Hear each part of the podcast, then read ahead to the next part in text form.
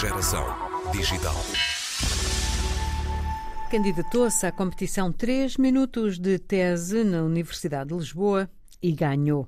Hoje conversamos com Maria Catarina Botelho, investigadora do Instituto Superior Técnico, vencedora dos 5 mil euros desta competição, que desafiava os estudantes de doutoramento a explicarem eficazmente o seu trabalho em apenas três minutos. É muitas vezes trabalho de anos em áreas de grande complexidade.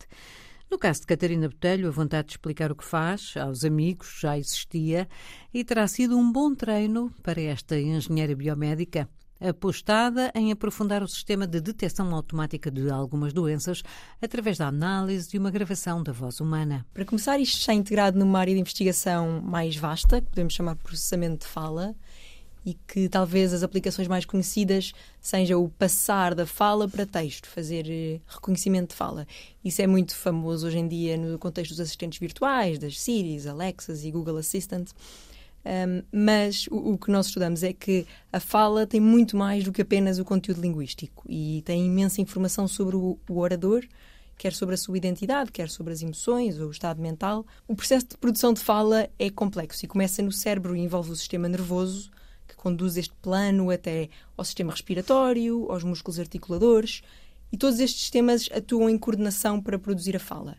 Ora, se houver alguma, um, algum mau funcionamento destes sistemas, vão deixar pistas específicas na voz. Ou seja, nós só vamos conseguir fazer a detecção destas pistas para doenças que tenham alguma relação com estes sistemas envolvidos na produção de fala. Se for uma doença completamente não relacionada, dificilmente vamos conseguir encontrar estas pistas. Temos, por exemplo, o caso de demências ou de Alzheimer, um, e nesse caso vamos à procura mais uh, da do que foi dito, como por exemplo da área vocabular que se está a utilizar, da coerência do texto, ou então uh, as pessoas com, com Alzheimer têm, por exemplo, dificuldade em encontrar as palavras. Se calhar o, o número de pausas vai ser diferente. Mas é preciso, diga uma coisa, é preciso ter um registro anterior da pessoa quando ela não tinha a doença para comparar ou não é preciso? Uh, Idealmente, sim, isso seria o melhor, porque há muita variabilidade entre pessoas e termos o nosso próprio referencial seria uma ótima ajuda para depois perceber estas alterações. Mas como eh, esses dados ainda não existem, existem muito pouco, trabalhamos uh, com, com coisas pontuais, com gravações pontuais, e a nossa ideia é comparar as gravações de pessoas que num determinado momento têm a doença contra pessoas saudáveis uhum. e tentar perceber quais é que são as diferenças. Pronto, seria ideal ter assim um registro longitudinal, mas, mas a nossa ideia é mesmo sem esse registro conseguir uh, identificar estas pistas. Seja homem, mulher, eh, novo, velho, europeu, africano, sul-americano. Sim, a ideia era, era que isto funcione para toda a gente. Claro que existem diferenças. Por exemplo, nós vemos logo que a voz de uma, de uma mulher e de um homem são diferentes, não é?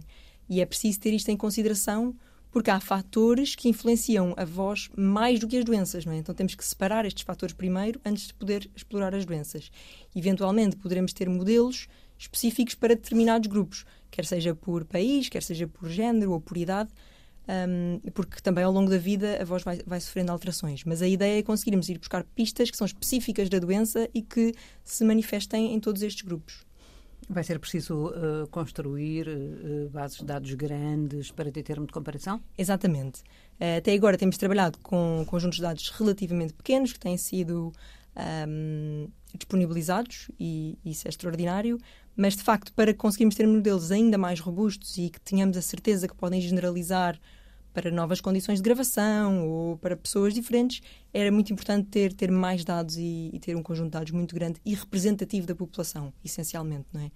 Porque estava a falar como podemos tentar aplicar esta tecnologia aqui em Portugal ou em África ou noutro sítio qualquer do mundo e não podemos simplesmente treinar em dados que são todos dos Estados Unidos da América, não é? Isso uhum. depois não vai ter representatividade. Um, isso é de facto uma, uma questão importante. A primeira vez que ouvi falar desta área de investigação, e foi assim muito por alto, foi agora durante a pandemia de Covid-19. E por isso tenho a sensação, pode ser perfeitamente errada, de que é uma área de investigação bastante nova. É ou não?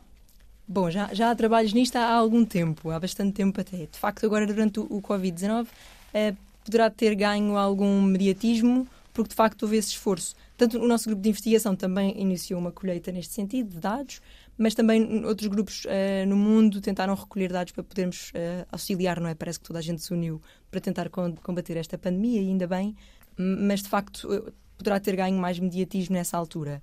Mas já é uma coisa mais antiga e já, já há trabalhos. Pronto, eu quando comecei esta investigação foi em 2018. Hum. Um, mas não sou das, das primeiras, não é? Pois, já, já é um trabalho que, Ainda não se que sido em feito. Ainda não se pensava em, em Covid, felizmente. E como é que veio parar a esta área? Uh, bom, eu estudei Engenharia Biomédica e, e, a razão pela qual fui para a Engenharia Biomédica na altura foi porque gostava de muitas coisas diferentes. Gostava de matemática, gostava de física, gostava do corpo humano e achei que era assim um curso que, que aliava estas coisas. Um, e sempre me fascinou muito o funcionamento do corpo humano da perspectiva do seu funcionamento. É tão uhum. complexo. Há tantas coisas que podiam correr mal e, e mesmo assim funciona em grande harmonia. Um, e isso achava fascinante. E na altura de escolher a tese de mestrado, estava especialmente entusiasmada com a ideia de poder contribuir para o diagnóstico médico, mas com poucos recursos, porque de facto há, há exames muito caros e coisas muito promissoras, mas eu, a mim entusiasmava-me mais o conseguir fazer uma coisa que de facto precisasse de poucos, poucos recursos e pudesse ser utilizado em qualquer parte do mundo uh, por qualquer pessoa. E então a professora Isabel Trancoso e o professor Alberto Abad e a professora Teresa Paiva tinham este tema proposto que era utilização de fala para detecção de doenças do sono. E eu achei extraordinário e não sabia nada de fala na altura e, e achei que era um tema que, que, ia funcionar para mim e comecei a trabalhar com eles e depois acabei por seguir para o programa doutoral porque era o que fazia sentido para mim na altura. E nessa altura, no mestrado, a doença que para a qual olhou com mais atenção foi a apneia do sono. A apneia do sono, Chegou exatamente. a conclusões interessantes? Sim, tivemos resultados bastante promissores. Um, na altura gravámos um, um, pequeno conjunto de dados juntamente com, com a professora Teresa Paiva, com, com, o, centro, com o centro dela, um, e focámos-nos principalmente na apneia do sono e tivemos resultados muito, muito bons. E foi exatamente por isso que depois me motivou a abrir um bocadinho o leque e explorar também outras doenças, porque também comecei a perceber que se isto fosse uma, uma ferramenta para rastreio, nós não podíamos focar-nos numa única doença contra controles, não é? Porque uma pessoa que vai fazer um rastreio poderá não ter apneia, mas não é necessariamente saudável relativamente a todas as outras doenças que afetam a fala. E então comecei a explorar também outras doenças, perceber o que é que se podia fazer. E agora, no seu doutoramento, para que doenças é que esteve a olhar? Olha, trabalhamos, com, como falámos da apneia do sono, foi a, minha, foi a primeira doença que, que eu estudei. Temos também tra trabalhado bastante com a doença de Alzheimer, também com doença de Parkinson, com depressão e fizemos também um bocadinho de trabalho com o Covid-19. E de doença para doença, aquilo que se procura, são coisas muito diferentes.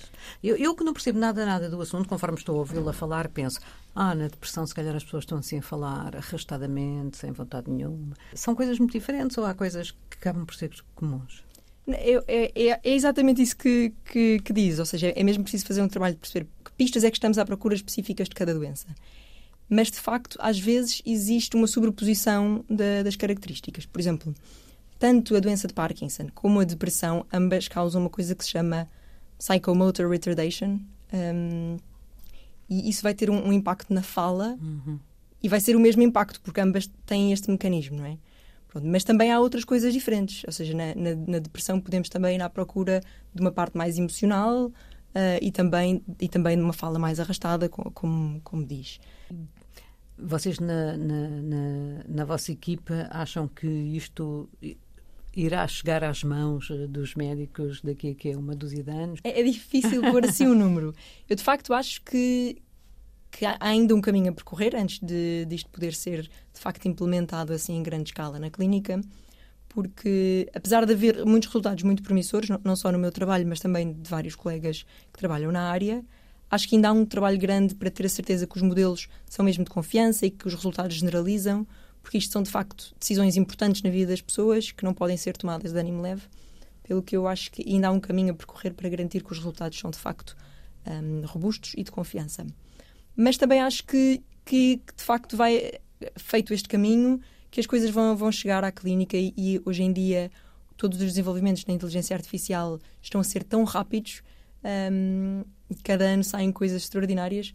Por isso, eu também acho que não falta imenso tempo. Acho uhum. que seguramente no nosso tempo de vida vamos, vamos ver isso a acontecer. Agora não lhe sei dizer se vão ser 5 anos, claro, vão ser 10. Claro, mas acha que. Eu acho que sim. Aliás, já há algumas startups que utilizam tecnologias deste género para fazer pequenas aplicações de monitorização dos doentes e facilitar a interface uh, com os médicos para permitir um acompanhamento remoto. Já há algumas startups assim internacionais a trabalhar nisso, por isso isso dá muita esperança. Tenho que lhe dar os parabéns porque ganhou esta competição dos três minutos de tese da Universidade de Lisboa.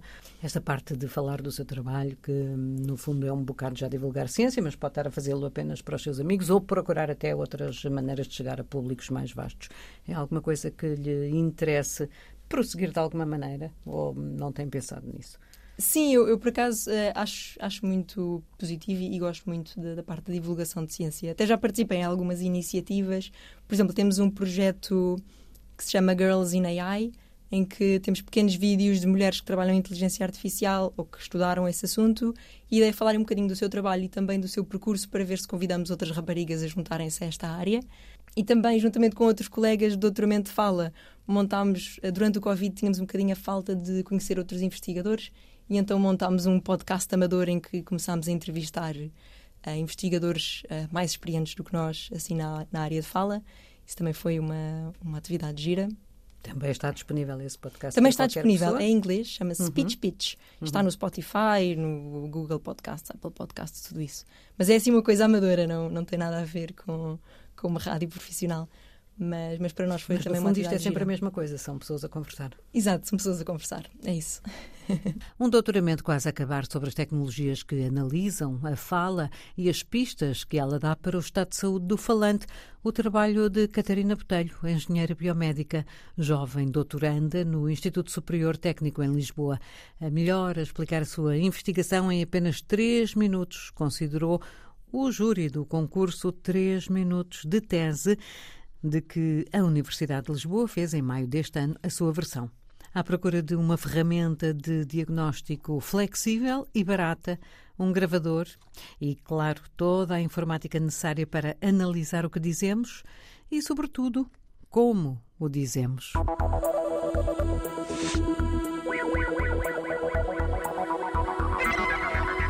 Geração Digital.